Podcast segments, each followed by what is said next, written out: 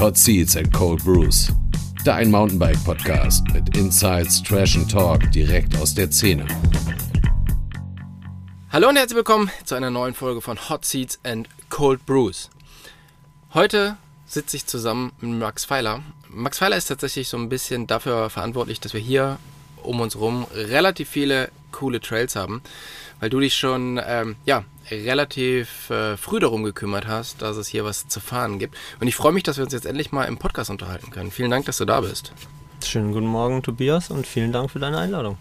Man muss vielleicht sagen, wir sind sehr, sehr gute Freunde. Wir verbringen recht viel Zeit zusammen. Wir haben auch schon recht viel Zeit zusammen an irgendwelchen Projekten gebaut auf Trails, aber vor allen Dingen auch abseits der Trails. Und als ich dich kennengelernt habe, hattest du noch ähm, einen Burgerladen. Das ist mittlerweile nicht mehr so, sondern du hast dich ein bisschen verändert. Wie bist du eigentlich überhaupt so zum Radfahren gekommen? Ähm, Radfahren ist eigentlich seit meiner Jugend Bestandteil meines Lebens. Äh, das erste Fahrrad, was ich bekommen habe äh, oder gekauft habe, war mit einem 1000 D-Mark-Schein beim Zweirad Martin in Neustadt ein Bulls 2000. Es gibt, glaube ich, noch einen, einen genaueren Modellbegriff. Ich weiß nur noch, dass es ein Puls 2000 Aber das ist. ist schon ein bisschen her beim D-Mark-Schein, oder? Das ist schon ein bisschen her. ähm, dann habe ich mich ganz lang in der Hardtail und äh, ja, Tourenfahrerei äh, Fahrerei hier um unsere schöne Heimat Coburg-Lichtenfels bedan. Und irgendwann fand ich Lefty geil. Ich glaube, das war so 16, nee, das war sogar noch davor, das war so, ja doch, 16, 17. Da habe ich mir ein äh, Cannondale RZ 120 gekauft. Dann habe ich schon angefangen, da ein bisschen zu gucken, wo mal ein Sprung steht oder wo man mal was buddeln kann und habe dann angefangen, da ein bisschen in die Luft zu wollen. Der große Überflieger bin ich nicht geworden. ähm, und 2016 habe ich ein Burger-Restaurant in meiner Heimatstadt eröffnet in Coburg und habe dort den Besitzer des Hauses kennengelernt. Der hatte damals schon ein Giant Glory, äh, nicht Glory, Rain und äh, war mehr im Enduro-Bereich unterwegs. Äh, kurze Story, ein Jahr später hatte ich, äh, nachdem der Burgerladen recht gut lief, äh, ein Specialized Enduro äh, Pro zwei, 2017 für, weiß ich nicht, glaube ich, äh, 6000 Euro. Und äh, das erste Mal Finale und dann war ich infiziert mit, in, infiziert mit der Sache. Ähm, und ab da an ging es eigentlich mit dem Kollegen, dem dazugehörigen Auto und innerhalb von drei Jahren, glaube ich, 70.000 Kilometer. Wenig für den Burgerladen, sondern meistens für die Trailspots, die wir angefahren sind, äh, quer durch Europa, Deutschland, überall hin, genau. Aber das heißt nämlich, du hast relativ spät wirklich mit dem Trailfahren angefangen, sondern bist vorher halt, ich glaube, du bist recht viel Cross-Country gefahren vorher, oder? Oder sowas. Ja, wir hatten, halt- wir haben halt hier um Coburg rum gibt es so einen Rundkurs, das ist eigentlich ein Wanderweg, das heißt C-Weg, der äh, erklimmt immer die umliegenden Hügel und hat dann halt einen Wanderweg zu der jeweiligen Seite, den man wieder runterfahren kann. Den fand ich schon immer ganz interessant. Und da ging es dann mehr ins Trailfahren rein und dann konnte man ja auch hier Richtung Lichtenfels rüber schon immer ganz gute Touren fahren. Komoot war ja auch schon am Start. Ähm, genau. Ja. Das finde ich eben bei dir spannend, dass du halt, wenn du Sachen machst, dass du die halt wirklich zu 100% machst und ähm, wie du halt damals zu dem Burgerladen gekommen bist, weil das ja, du hast ja nicht Koch gelernt oder so, sondern du wolltest das ja gerne machen. Nee, ich komme, ich habe halt Heizungsbau gelernt und bin dann irgendwann in der Nachtgastronomie gelandet, um dann irgendwann äh, im Restaurant zu landen, ja. Und dann hast du ja relativ schnell geschafft, dem Typen, der dir ein Haus vermietet, den du ja gar nicht so richtig kanntest, davon zu überzeugen, dass es jetzt eine gute Idee wäre, mit dir in Urlaub zu fahren. Und der hat er, er hat mich überzeugt. Der hat gemeint, der Place to be für alle Mountainbiker, Enthusiasten wäre äh, Finale Ligure. Dann habe ich äh, in meinem Laptop Finale Ligure, Ligure eingeklopft und habe eins der, ich glaube, das ist eins der Videos, die Leute am meisten davon überzeugen könnten, nach Finale zu fahren. Ein Video mit Cedric Garcias, der äh, am Meer steht und einen Apfel aus der Bibshort rausfallen lässt. Hinten. Kennst du dieses Video? Nee. Es ist irgendein Werbevideo, glaube ich, für, für äh, die EWS damals gewesen. Und wenn man das Video mal gesehen hat, dann muss man auf jeden Fall nach Finale. Okay. Dann seid ihr nach Finale gefahren und ähm, so ging das eigentlich ganz, ähm, ja, so ging das los. Im Finale hatte ich äh, dann ein anderes Cannondale und zwar ein äh, Trigger äh, 2 Carbon, auch mit einer Lefty. Wir waren da fünf Tage und das Trigger war danach auch nicht mehr zu gebrauchen. Ja, ich glaube, das äh, passiert vielen Fahrrädern im Finale. Ja. Ähm, so, jetzt sind wir 2024. Bei dir hat sich sehr, sehr viel geändert. Bei deinem Fahrstil hat sich sehr, sehr viel geändert. Was würdest du sagen? Also, wie würdest du deinen Fahrstil jetzt so beschreiben? Large. Large. Also L. So, wenn es so, okay. S, M, L und XL und XXL gibt, würde ich mich zwischen L und XL einordnen. XXL so Gaps von 20 Metern oder Ja. sonstige Sachen werde ich glaube ich in dem Leben nicht mehr äh, erreichen. Muss ich glaube ich auch nicht. Ähm, was ich für mich erkannt habe in meiner aktuellen äh, Lage ist, dadurch, dass ich nicht der Top-Fahrradfahrer bin, bin ich, glaube ich, ein ziemlich guter Trailbauer.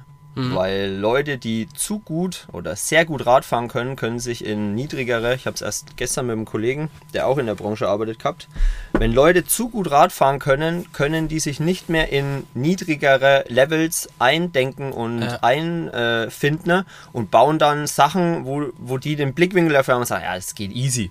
So, jetzt Ja. kommst du dahin mit dem ganz anderen Blickfeld und siehst es und denkst, in dem Leben nicht mehr. Dabei Ja. denkt der halt so, ja, Pop, ja, hier, Bums, Läuft. fertig, ja, läuft. Ja. Und ich glaube, es ist ganz gut, äh, dass, dass die äh, Rastafari und äh, Smoke Weed Everyday Ära, glaube ich, ein bisschen ausläuft in der Branche. Ähm, wer es braucht, soll es weiterhin machen, aber Ja. ich glaube, die Branche entwickelt sich immens schnell und äh, genau. Ja, also da bin ich wirklich sehr interessiert dran und äh, da sprechen wir gleich auf alle Fälle noch drüber, wie du, was du da so siehst. Ähm, vorher möchte ich noch so ein bisschen über dich reden. Also, was ich spannend finde, ist, du warst halt immer super gegen E-Bikes. Dann habe ich dir irgendwann mein E-Bike gegeben, jetzt fährst du fast nur noch E-Bike, oder? Also, was hat das auch mit dir gemacht, das E-Bike fahren? Hat sich nochmal was an deinem Nee, Fahrstil verändert oder? Das, das habe ich auch gestern äh, mit dem Kollegen besprochen. Es ist halt nichts mit dem Fahrstil zu tun. Äh, dieses, dieses Fahrrad oder die Art des Fahrrads ist eine Momentaufnahme der Menschen an einem Lebenszeitpunkt. In der Zeit bevor Alter. Ja, ist so. In, in der Zeit zuvor war ich deswegen immer gegen das E-Bike, weil ich, äh, nachdem ich das Restaurant abgegeben hatte, Corona-Zeit, das war so, ich war viel am Reisen, ich hatte immer kurzweilige wechselnde Jobs, um mich halt quasi über Wasser zu halten. Ich war noch nicht richtig bereit, äh, das Trailbau-Ding vollkommen zu meinem Lebensinhalt oder zu machen. Und da hat man einfach die Zeit. Man hat die Zeit, stundenlang den Berg hoch zu gurken, um dann wieder runter zu fahren. Warum sollte man sich dann ein E-Bike kaufen? Jetzt habe ich die Zeit nimmer. Jetzt brauche ich oder will ich das E-Bike haben. Genau. Und meine Meinung zum E-Bike ist, das E-Bike ist die Zukunft. Ähm, in zehn Jahren, glaube ich, zehn, Jahr, ja, in zehn Jahren ähm, ist das E-Bike bei 90% Marktanteil angekommen, ist vom Gewicht und vom Können her so nah an einem normalen Rad, dass ich wirklich, ähm, ja, dass, dass der Transport des Mountainbikers, glaube ich, ein endendes Geschäft ist. Sei es mit, äh, mit, ähm, mit Autos, äh, irgendwie Touren fahren ähm, oder halt auch mit dem Lift. Gut, ich glaube, Destinationen, die wirklich sehr große Höhenunterschiede haben, dort wird es weiterhin äh, Bestandteil haben. Aber alles, was im, im mittelgebirgigen Raum stattfindet, wird sich, wird sich nimmer äh, mit, mit einem Lift oder auch mit einem Shuttle-Unternehmen. Ja, der, der Sport ist einfach zu individuell. Die Leute haben zu viele eigene Ideen, wie man wohin und sich dann immer äh, in eine Zeit zwängen lassen zu müssen. Um 9 macht der Lift auf, um 17 Uhr macht er wieder zu oder wie in Skandinavien, um 10 macht er auf und um 16 Uhr macht er wieder zu, obwohl die bis nachts um 11 Licht haben. Äh, Verstehe ich nicht und Ja. ich glaube, da, da wird der Sport sich gerade durch diese Erfindung so weit noch ausbauen, dass Ja, das ist halt auch irgendwie das Spannende. ne? Ich meine, das, unser Stil vom Radfahren ist ja gar nicht mehr der so, wir gehen jetzt in den Bikepark und dann geht's los, sondern wir fahren ja eher so Touren mit hohem Trailanteil. Und da ist natürlich das E-Bike halt echt perfekt. Ja. Und äh, ja, wie du sagst, also diese ganze äh, Mittelgebirgs-Lift-Geschichte wird wahrscheinlich durch das E-Bike so ein bisschen abgelöst. Aber da müssen wir auf alle Fälle gleich nochmal kurz drüber reden, was das denn auch für den Trailbau bedeutet und und und. Ja. Ähm, jetzt hast du ja gesagt, du bist viel rumgekommen, du bist aus dem schönen Coburg auch äh, in die Welt raus. Was ähm, ist denn so das, was dir. Also, was sind so die Trails, die du am liebsten fährst? Wie kann man die so beschreiben? Ähm, da gibt es einen neuen Fachbegriff dafür. Das nennt sich Hybrid Trail. Und zwar ist das eine Mischung aus äh, gebauten Anliegern und sehr gut geshapten, definierten Sprüngen.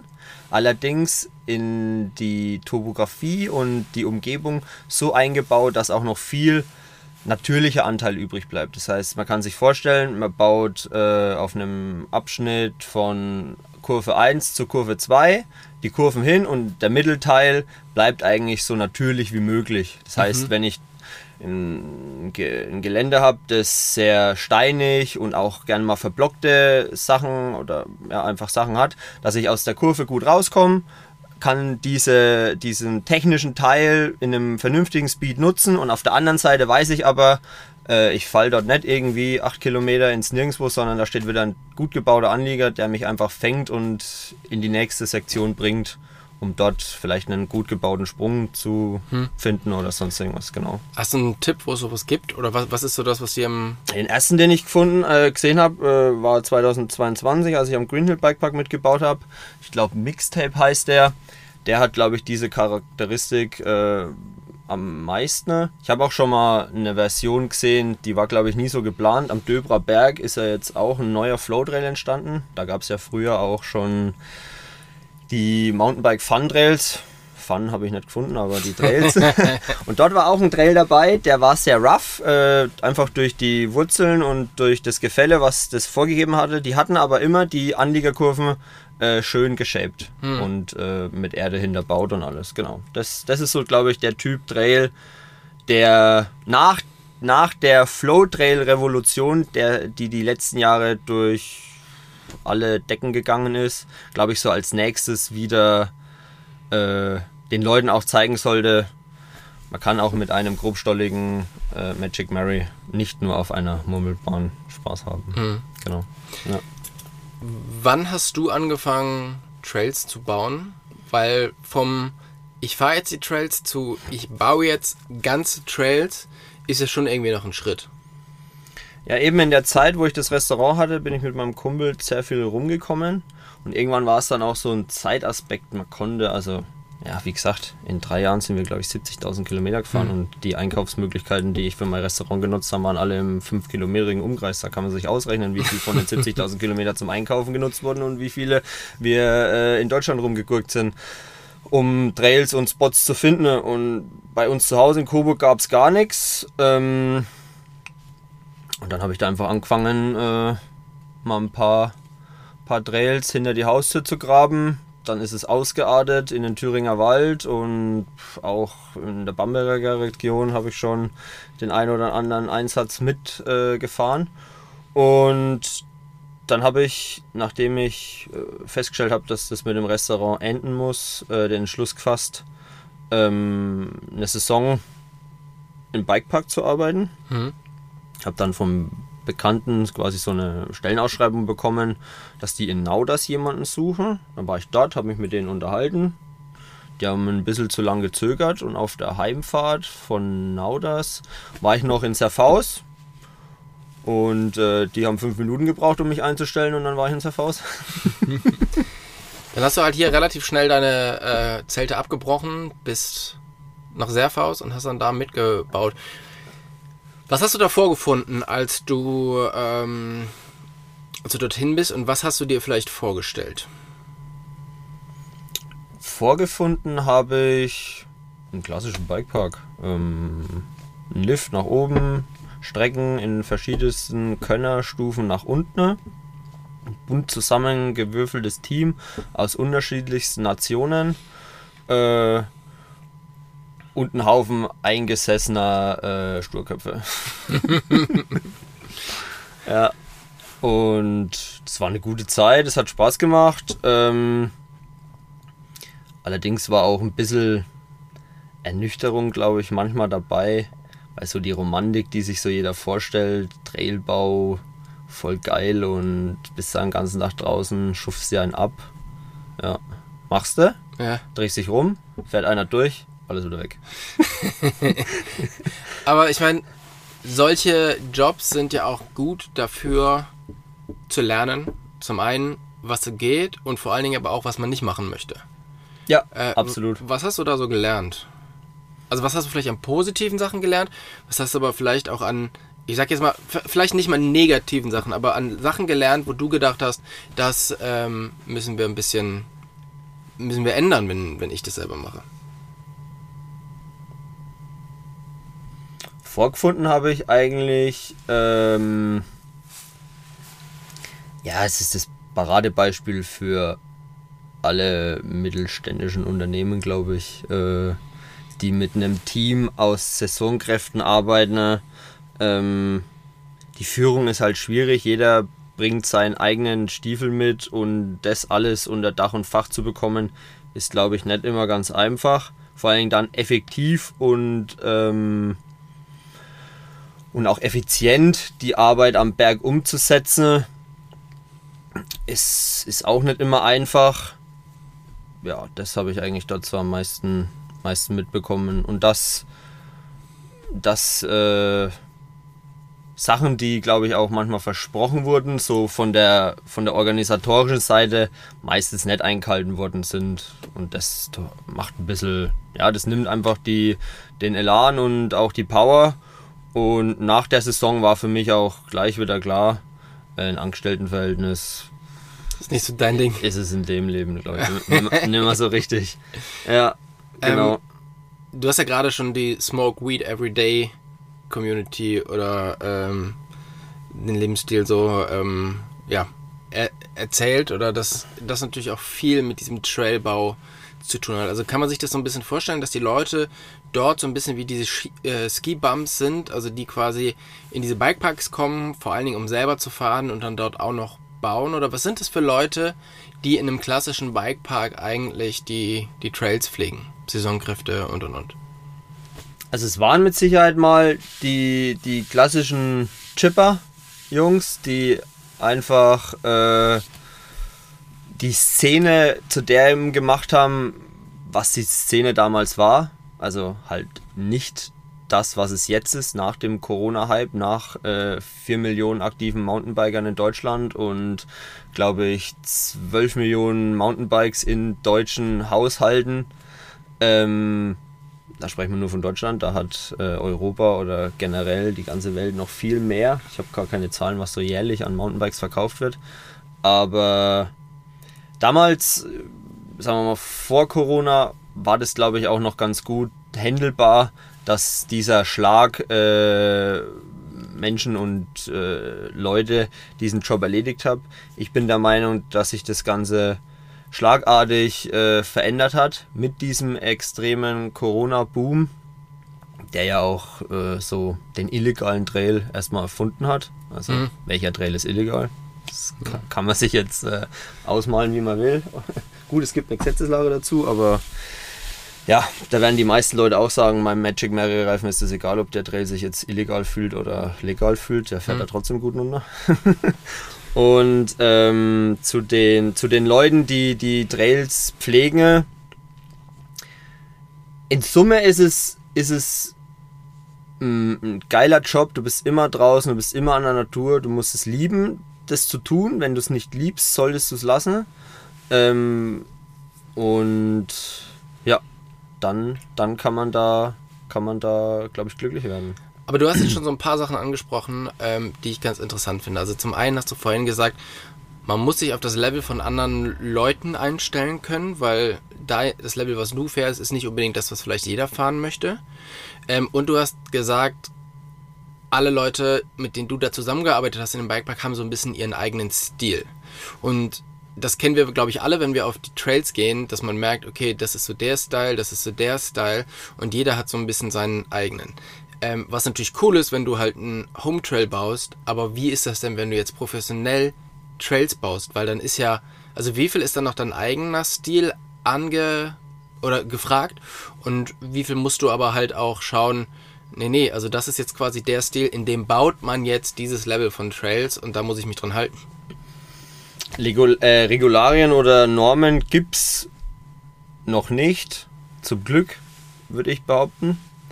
Ähm, weil man kann das nicht mit einer Großbau oder mit einer Baustelle, die gewisse äh, Tragkräfte oder sonstige Vorgaben wie eine Autobahnbrücke oder sonst irgend ähm, äh, erfüllen muss, kann man das Ja. nicht vergleichen. Es sollte immer noch ein sehr kreatives äh, und sehr freies äh, Schaffensgebiet bleiben.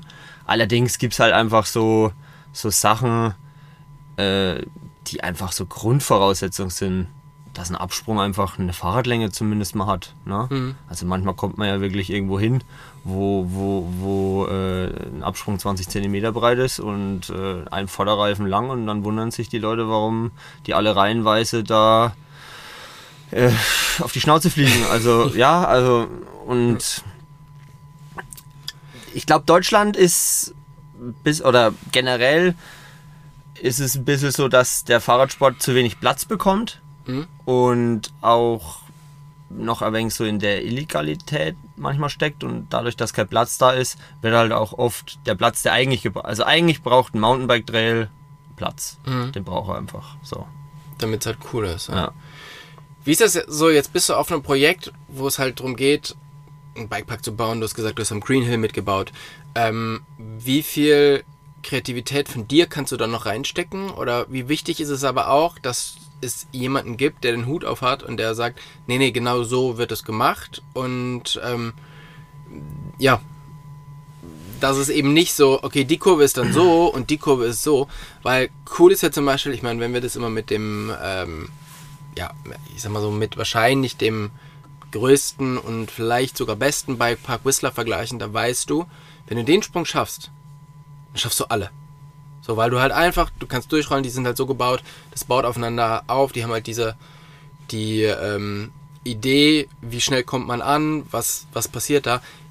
Das habe ich selbst bei uns, bei den großen Bikeparks in Europa, habe ich nicht das Gefühl, dass ich so intuitiv fahren kann oder so befreit fahren kann, dass wenn ich den Sprung geschafft habe, ich den nächsten auf alle Fälle schaffe.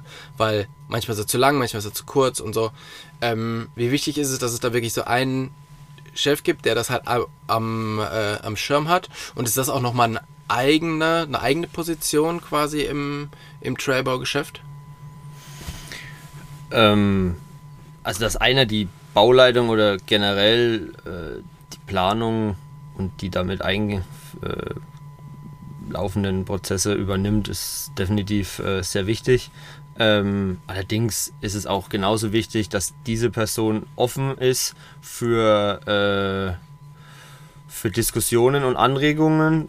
Wenn jetzt an, also es wird ja ein Streckendesign vorgegeben, es wird was geplant und der Baggerfahrer stößt auf dies oder das, um dann stupide zu sagen, nee, wir müssen da durch, äh, ist glaube ich nicht zielführend.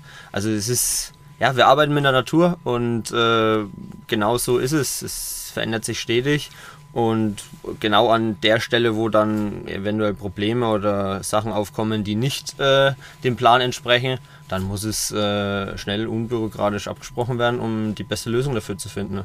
Und auf Whistler zu kommen, in Whistler war ich auch äh, letztes Jahr. Die haben einfach Platz. Das haben die. Die haben Platz. Ja. Und die wuseln auch nicht den ganzen Tag in der Gegend rum, um irgendwelche äh, Seiten von Anliegern oder anderen Trails wieder schön zu machen, sondern da geht es einfach nur um Trail. Hm. Erde, Steine von A nach B mit großen Maschinen oder auch manchmal nur mit der Hand, je nachdem, auf welchem Trail man unterwegs ist. Ähm, aber da geht's, da geht's um den Trail selber und nicht um das, was um den Trail herum ist. Dass es in Europa ein bisschen anders läuft und auch wichtig ist, das Ganze gesellschaftlich und äh, naturverträglich zu machen, denke ich, hat seine Daseinsberechtigung. Am Ende soll es aber trotzdem immer noch um den Trail gehen, weil es nützt nichts, einen großen Eingriff in die Natur zu machen, dafür, dass man dann nach zwei Jahren wieder angerollt kommt und wieder alles auseinandergräbt, nur weil man am Anfang gemeint hat, äh, wir müssen hier wieder alles schön ausschauen zu lassen, es sich aber einfach scheiße fährt. Hm. Das ist jetzt einfach so eine Idee oder, oder, oder so eine Frage, aber ich meine, das, das macht jetzt einen Trail nicht besser, wenn da auf der also links und rechts vom Trail halt irgendwie wieder das Moos angepflanzt wird. Und dann ist es ja so, wenn du zum Beispiel Whistler anschaust, das ist ja irgendwie wunderschön integriert in die Natur, halt über die Zeit. Da hat jetzt keiner irgendwie Moos hingetan, sondern das ist halt irgendwie, ähm, ist halt irgendwie passiert. Und aber das ist ja auch irgendwie ein Teil von Natur, dass die sich das halt immer wieder so ein Stück zurückholt, oder? Ja, wir waren gestern erst äh, an, an meinem Spot, den ich 2018 quasi als erstes bebaut habe und die eine Seite davon bin ich gestern abends noch im, im Dämmerung runtergelaufen. 2018, das heißt sechs Jahre. Hm. Wenn man da jemanden runterschickt, der nicht weiß, dass da ein Mountainbike-Trail war, wird er auch nicht sagen, dass da ein Mountainbike-Trail hm. war. Also die Natur holt sich so schnell zurück und ähm Jetzt gab es ja irgendwann diesen Pump-Track-Hype. Also überall wurden Pumptracks gebaut, was ich persönlich super, super gut finde, weil Pumptracks natürlich extrem viele Leute aufs Rad bringen und vor allen Dingen gerade Kinder dieses, ähm, diese Auge-Hand-Koordination äh, und dieses, ne, also die müssen halt einfach ihren Körper da halt besser, besser kennenlernen und dürfen da nicht so. Die haben auf jeden Fall mehr Bewegung als nur einen Controller mit dem Finger zu bewegen. Ja, ja das, aber vor allen Dingen ja auch spezielle Bewegungen. Ja. Also, ne, da muss man ja schon. Ähm, und in diesem, in dieser Zeit sind halt irgendwie gefühlt auch ganz viele von diesen Baufirmen aufgeploppt. Weil klar, du kannst halt relativ einfach, ohne diese großen ähm, Genehmigungsprozesse, also hast du natürlich auch, aber ich denke mal, ein Pumptrack auf einen Schotterparkplatz zu bauen, ist vom Genehmigungsverfahren her was anderes wie ein Bikepark irgendwo in den Wald zu bauen, oder? Ich habe äh, in den letzten vier Jahren, in dem ich das äh, anfangs noch äh, in der Kleinunternehmertätigkeit und jetzt in der Großunternehmer großer Tätigkeit gemacht habe, auch manchmal so mitbekommen, dass es leichter ist in Deutschland mit einem Pfeil und Bogen durch den Wald zu laufen und auf ein Gummitier zu schießen, also genehmigungsmäßig ja. ist, als mit dem Mountainbike durch den Wald zu fahren. Ja.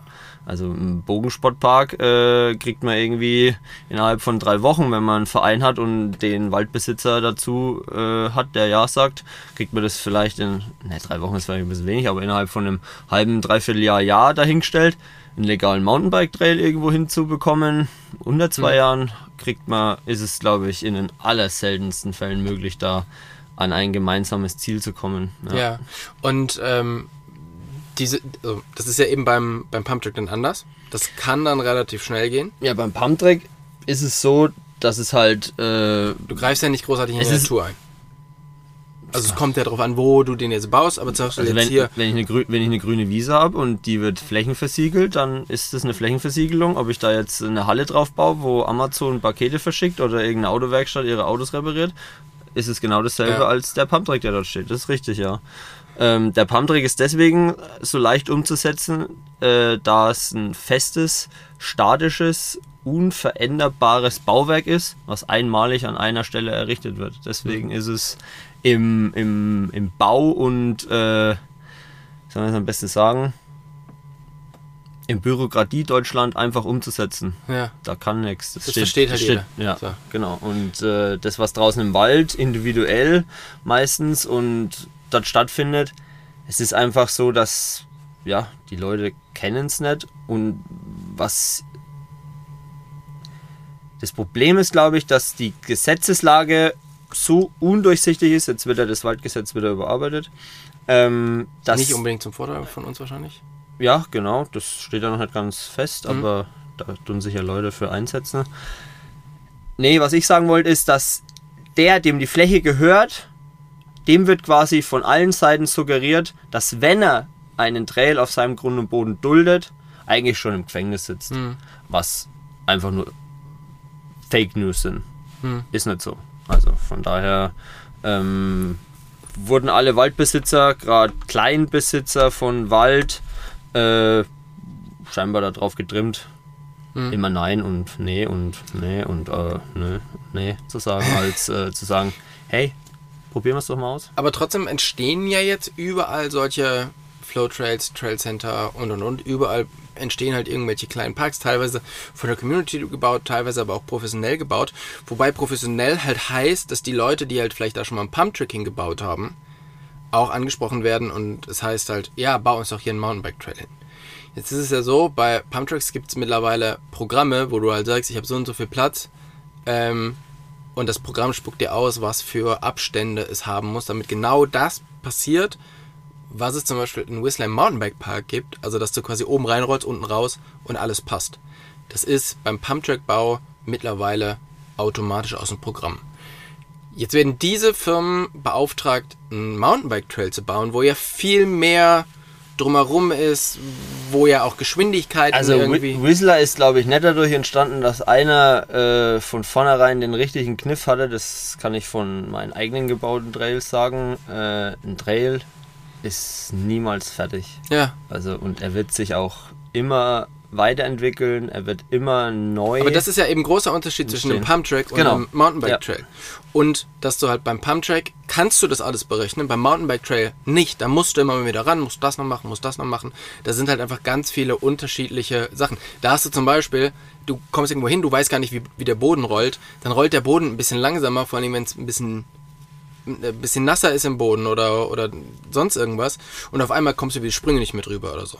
Ne? Also das ist, sind ja auch einfach Sachen, die kannst du nicht so richtig einfach berechnen. was, was, was da in der Baubranche halt, glaube ich, manchmal ein großes Problem ist, äh, ist der Zeitdruck. Es Hm. werden Projekte gestartet, die halt unter einem gewissen Zeitdruck fertiggestellt werden müssen. Und äh, was ich in der Vergangenheit gelernt habe, ist gerade auch im Dirtpark-Bereich, wenn man das baut, Statuen bauen und dann den Sprung setzen, testen. Hm. Sprung setzen, testen.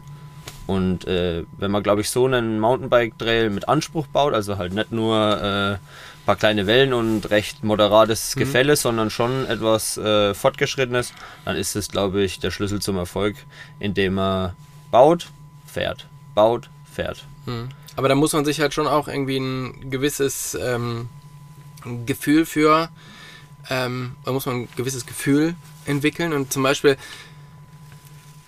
mein Beispiel ist immer Brixen. Da gibt es oben einen kleinen Bikepark auf der Höhe, also auf dem, auf dem Berg. Der wurde zum Beispiel genau von den Leuten gebaut, die in Kanada Whistler bauen. Und ich finde, dass das und den Green Hill Bike Park. Und den Green Hill Bike haben die auch gebaut, oder? Ja. Ja.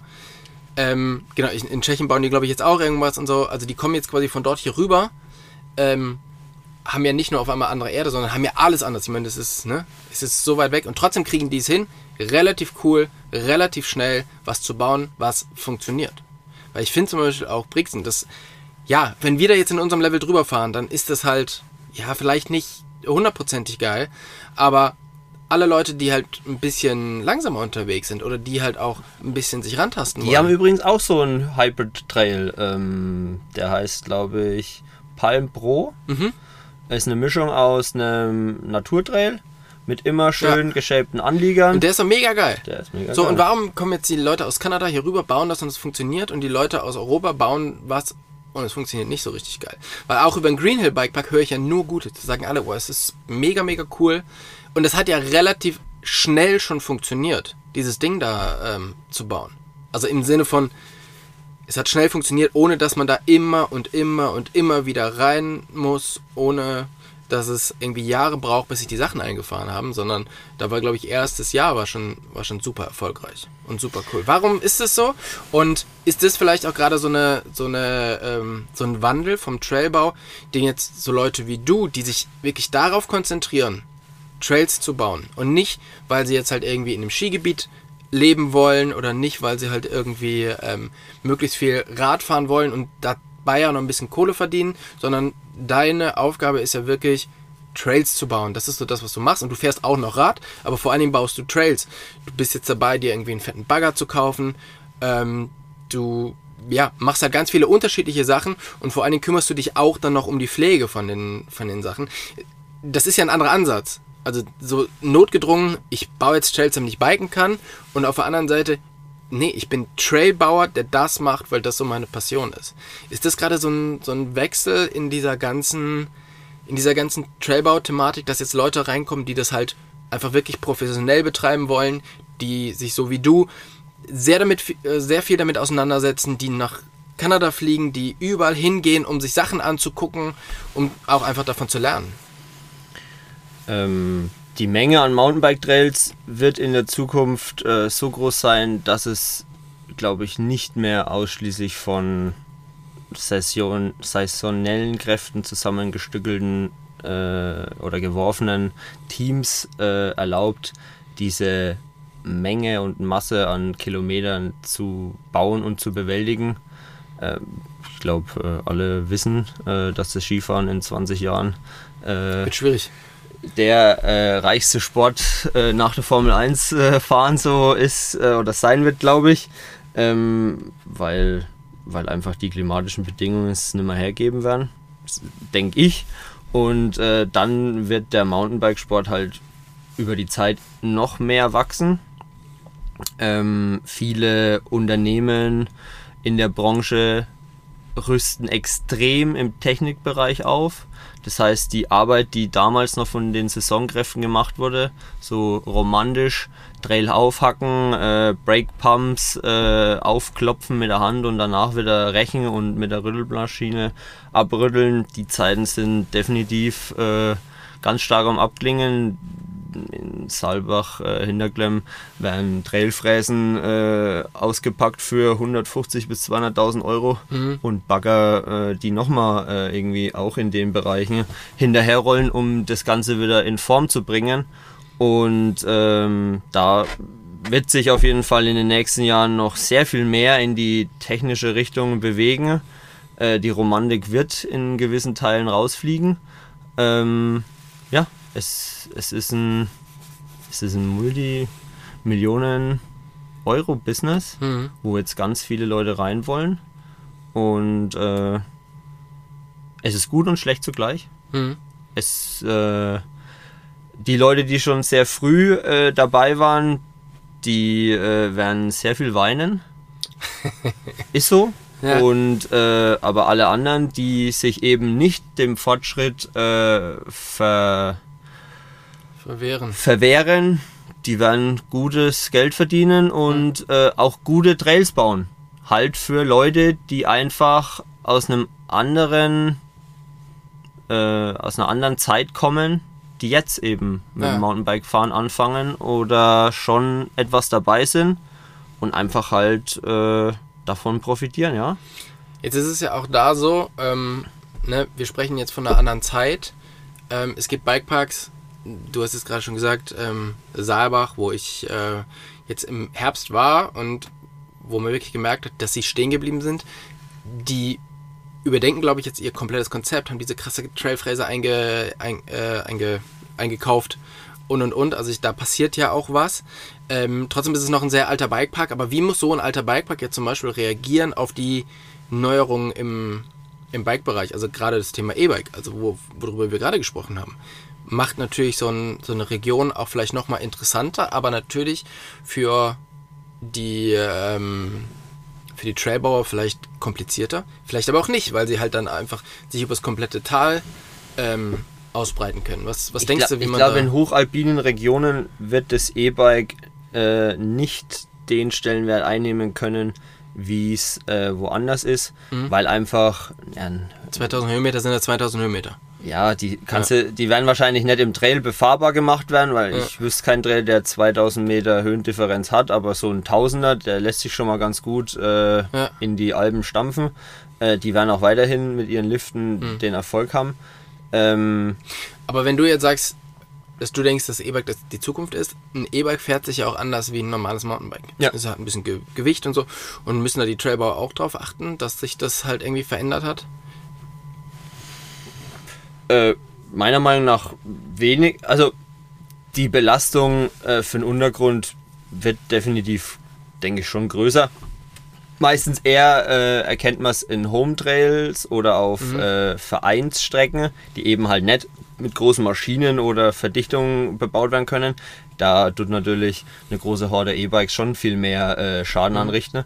Bei einem, bei einem glatt gebügelten Flow Trail würde ich sogar behaupten, dass das E-Bike äh, noch mithilft, ähm, Das alles zu verdichten, oder? den Untergrund zu verdichten, weil wenn die da schön durch und nicht alles totbremsen, dann wird der Anlieger eigentlich eher äh, gut als schlecht. So. Okay.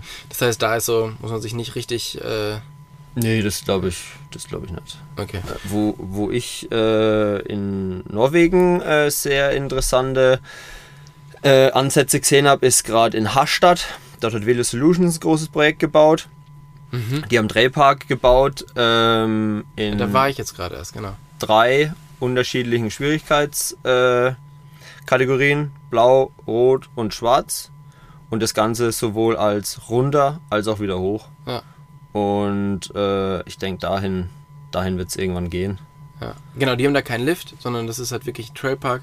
Du fährst eigentlich auf der blauen Runde ganz easy hoch, aber es gibt halt schon auch Sachen, wo du denkst, hey, hey, das ist ganz schön anstrengend. Ich denke sowieso, dass der Drehpark über kurz oder lang die, die Lösung, also der wirklich durchdachte Drehpark, die Lösung auch des illegalen Mountainbike-Problems in Deutschland sein wird. Viele Trails, die auch im alpinen Raum sind, sind für die Nutzergruppen oder äh, Endverbraucher, die jetzt in diesen Sport reinkommen, auch einfach konditionell nicht zu handeln. Ein 10 Kilometer langer Flotrail. Wer, wer fährt denn den auf Anschlag von oben bis unten durch? Das kann jemand machen, der wirklich äh, wöchentlich am Rad ist und auch eine gewisse Grundfitness Aber das mitbringt. Coole am Flowtrail, also du bist ja jetzt zum Beispiel auch nicht so der Riesenfan von Klinovic, glaube ich, ne? Von dem, von dem roten Trail. Der ist ja 11 Kilometer Flowtrail berg runter. Ähm, aber das Coole an so einem Flowtrail ist ja, dass du das eigentlich auch fahren kannst, wenn du nicht mehr, also, ne? Du kannst jetzt so wie wir auf Zug fahren und versuchen alles zu doublen und so, dann ist das halt wie Pumptrack fahren, richtig anstrengend. Aber du kannst natürlich auch einfach runterrollen, weil ist ja nichts drin, was jetzt irgendwie tricky ist, oder? das ist richtig. Ja. Und deshalb finde ich sowas halt immer, äh, immer ganz cool. Jetzt hast du ja gesagt, dieses ganze Thema wird halt immer mehr werden oder wird sich professionalisieren, die Romantik geht so ein bisschen raus. Aber wenn jetzt halt Leute hier zuhören, die halt sagen, ey, irgendwie hört sich schon gut an, so Trailbauer und das wollte ich auch schon mal machen. Was braucht man denn? Also lohnt sich damit, sich jetzt zu beschäftigen und damit anzufangen? Werden in der Zukunft mehr Trailbauer gebraucht oder gibt es ja irgendwie schon Tausend, Tausende?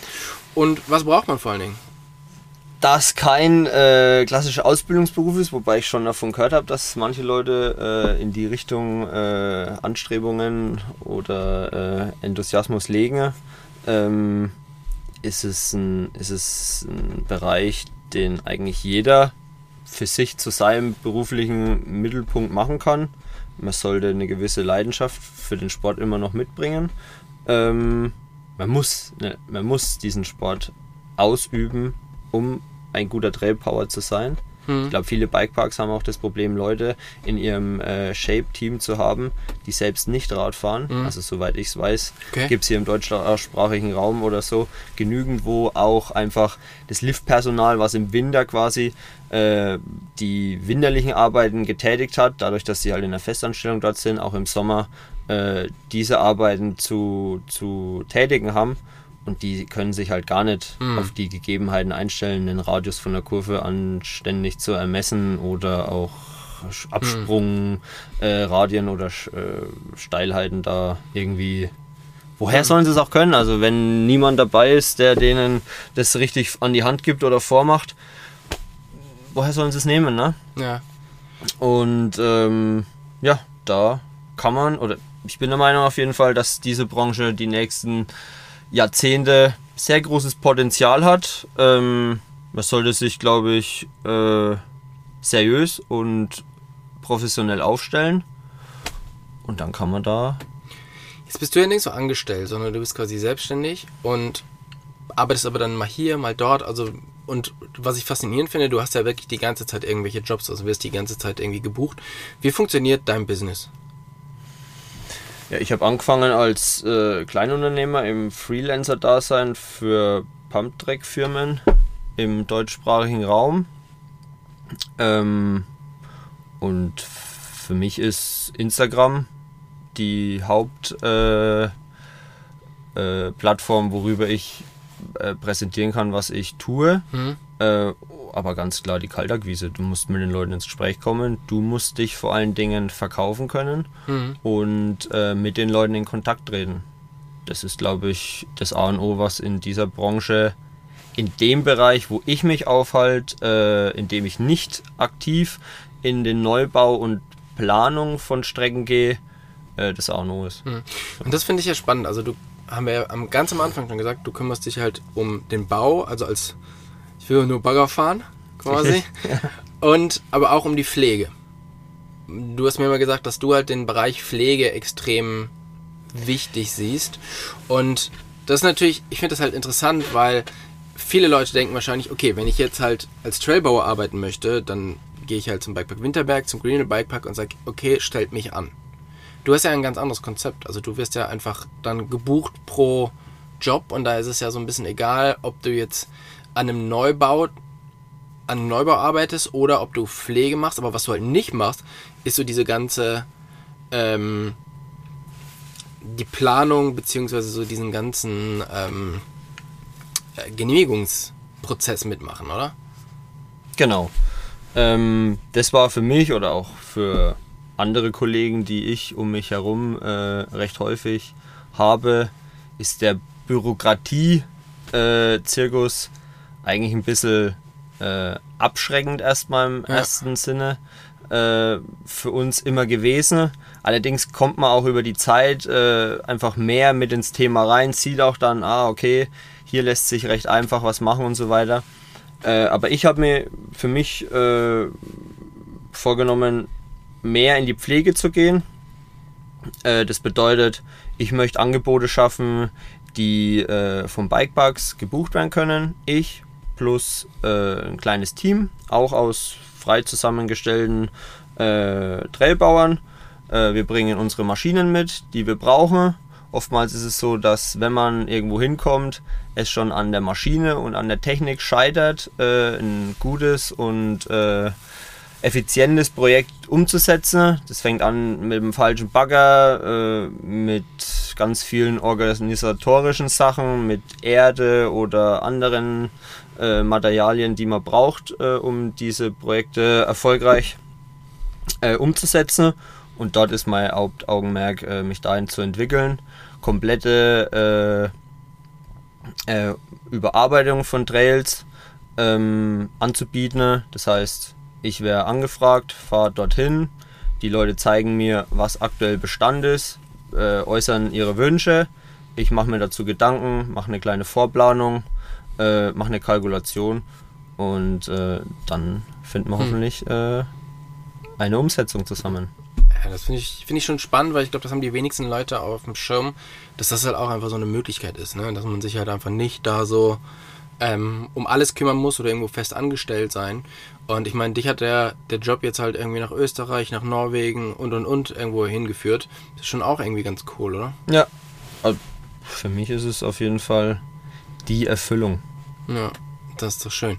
Ähm, jetzt möchte ich kurz noch über zwei Sachen mit dir reden, und zwar Trails in Deutschland, weil wir gerade darüber gesprochen haben, klar, man braucht das professionelle, ein professionelles Bauteam, das kostet halt Geld.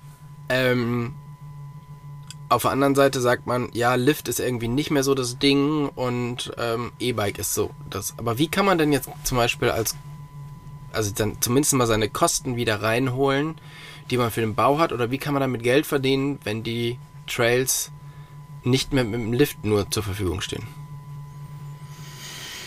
Na, das ist das Thema, was wir, also was ich schon seit Anfang an und auch gerade über dich und andere Leute, die du mir aus der Szene äh, zum Gespräch äh, möglich gemacht hast, mir immer gesagt wurde, dass der Mountainbike Trail kein Geld verdienen kann. Das heißt, meine Grundlage für meinen Job ist es, ein Produkt zu erarbeiten, was über äh, Kuchenverkauf, äh, Parkplatzgebühren oder Lifttickets ähm, quasi wieder äh, refinanziert werden soll.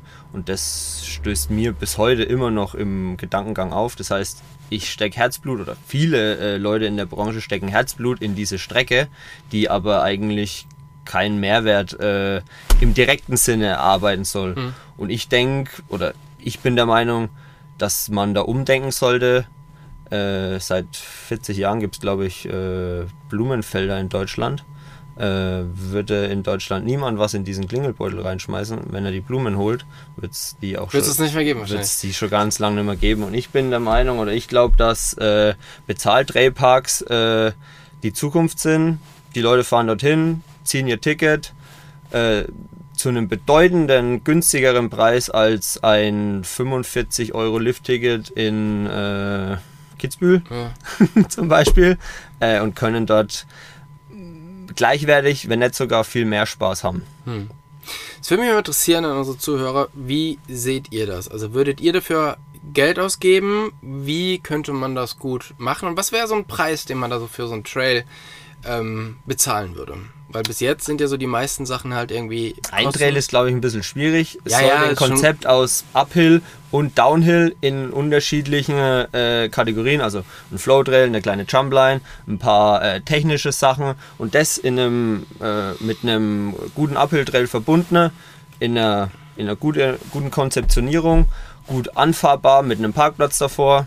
Hm. Das wäre, glaube ich, das, was, äh, was flächendeckend äh, den Mehrwert bringen würde in diese Sportart. Schreibt uns das doch mal gerne auf unsere Instagram-Seite Hot Seats and Cold Brews Podcast, die äh, wir jetzt wieder neu auf, aufleben haben lassen. Ähm, lasst uns mal wissen, wie das, äh, wie das ist und wie ihr das so, ähm, wie ihr das so findet für die einzigen Trails oder für die einzelnen Trails oder für die einzelnen Trail-Tage ähm, Geld zu bezahlen.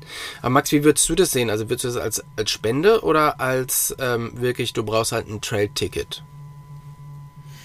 Ich hab's, äh, ich habe ein Beispiel dazu und zwar ist es der Chinaberg äh, vom HMC aus Singen am Bodensee. Die machen das schon seit, weiß ich nicht, zehn Jahren so. Die haben dort eine Vereinsstrecke oder ein Vereinsareal, was eigentlich nur für Vereinsmitglieder äh, genutzt werden darf. Da steht oben ein riesen Schild dran, betreten nur für äh, oder befahren nur für die Mitglieder des Vereins und die haben es mittlerweile fertiggebracht, einen Online-Shop einzurichten. Damals, war glaube ich auch 2018, 19, war ich dort das erste Mal. Da musste ich leider 50 Euro ausgeben, um ein Jahresticket zu lösen. Das war für mich als Enthusiast äh, jetzt nicht das Problem, die 50 Euro für den einen Tag, den ich darum geguckt bin, äh, zu bezahlen. Ich fand es okay. Mittlerweile haben sie es geschafft, glaube ich, ein Tagesticket um die 8 Euro einzuführen und ein Wochenendticket für 12 Euro. Das kann man ganz easy über die äh, Webseite buchen. Auch, ich glaube, äh, der Mountainbike-Verein in Heidelberg hat ein ähnliches System auf den Weg gebracht. Und ähm, ja, freiwillige Spende ist, glaube ich, drüber hinaus. Also es sollte schon mm, je- jetzt einen Sheriff äh, zu organisieren oder hier so einen Parkplatzwächter wie bei Lidl. Äh, wenn du kurz parkst, sollst du gleich 50 Euro abdrücken. Wenn du ein nettes Ticket gelöst hast, das ist nicht die Lösung. Aber ich glaube, der Mountainbiker braucht schon ein bisschen äh, geregelte äh, Rahmenbedingungen, um zu wissen, hier müssen wir was äh, bezahlen und, Und das hier kostet. und das kostet Ja. genau. Jetzt natürlich die letzte Frage und zwar, was sind so deine nächsten Projekte? Wo arbeitest du jetzt als nächstes? Ich glaube, du gehst gleich schon wieder weg, oder? Jetzt komme ich gerade von einem Projekt in Steinberg am See. Das ist bei Schwandorf in der Oberpfalz. Dort hat ein äh, großer deutscher, äh, große deutsche Baufirma in dem Bereich einen Park gebaut vor zwei Jahren. Es sind ein paar Sachen, glaube ich, ein bisschen unglücklich gelaufen. Ähm, den haben wir jetzt nochmal überarbeitet. Äh, das kann man sich vorstellen wie ein Dirtpark mit einer kleinen Flowline durch den Wald. Leider gibt es dort äh, aus topografischen Gründen kein Gefälle oder sonst irgendwas. Äh, ich glaube, das haben wir ganz gut gelöst. Ähm, das war jetzt das letzte Projekt und jetzt geht es wieder nach Willingen und nach Diemelsee. Dort verwirklicht sich, äh, verwirklicht sich das Land Hessen in einem federführenden Projekt Europas, äh, glaube ich, an die 14 Trailparks in den nächsten fünf bis sechs Jahren zu bauen, um einfach äh, alle von null, na null nicht, aber sagen wir mal von, von äh, drei, also ab dem Laufrad bis äh, ins hohe Alter äh, dem Radsport Mountainbike zuzuführen. Äh, das nennt sich Green Trails und ähm, hat glaube ich auch, ja, nee, hat einen äh, eröffneten Trailpark aktuell schon in Korbach, den kann man dort fahren. Ist ein sehr niedriges äh, äh, Schwierigkeitslevel, um einfach mal in das Thema reinzufinden. Muss man, glaube ich, auch nicht unbedingt äh, mit der Hightech-Trailfräse äh, befahren. Kann jeder Spaß haben. Mhm. Kann man gerne ausprobieren. Da geht's jetzt wieder hin. Cool. Ey, vielen, vielen Dank für deine Zeit, dass es hier geklappt hat und äh, Gerne. dann wünsche ich dir eine gute Zeit und ich hoffe, du arbeitest den Sommer nicht so viel, damit wir viel zum Radfahren kommen. Das hoffe ich auch. Mach's gut. Also,